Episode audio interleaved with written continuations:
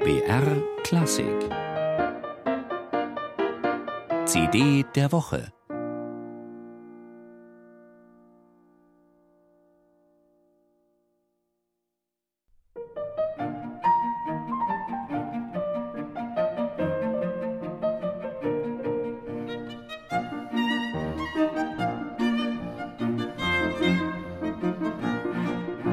Es muss großen Spaß gemacht haben. Drei junge Männer treffen sich zum Musizieren.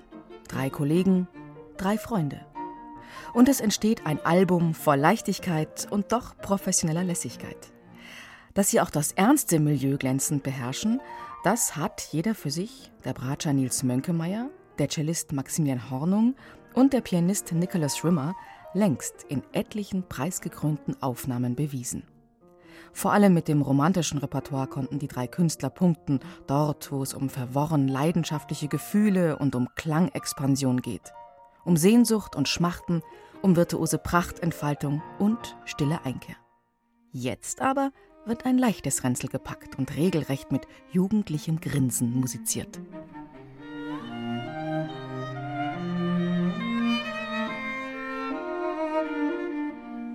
In diesem Ränzel stecken vor allem Bearbeitungen bekannter Werke.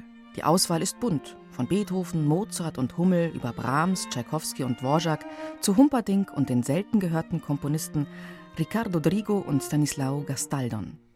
Die Künstler spielen auf ihrer ersten gemeinsamen CD insofern auf heitere Weise mit unserer Repertoirekenntnis. Vertrautes wird fremder oder anders und manchmal auch reizvoller durch die Uminstrumentierung.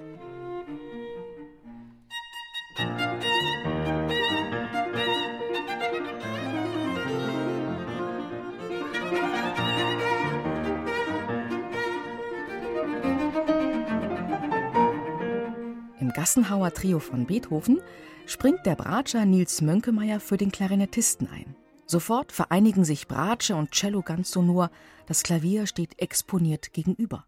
Schnell entdeckt das Ohr eine größere Verdichtung und zugleich eine neue zarte klangliche Geschmeidigkeit.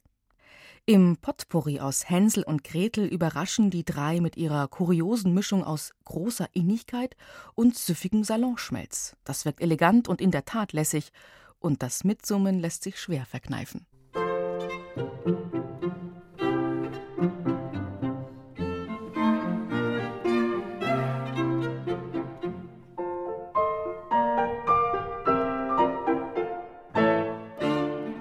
Bei allem Schmunzeln, auch in diesem Album sind es die tiefen Emotionen, die vor allem haften bleiben.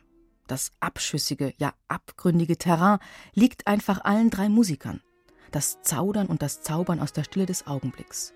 Das wird nie kitschig, sondern von innen heraus gefühlt und gefüllt.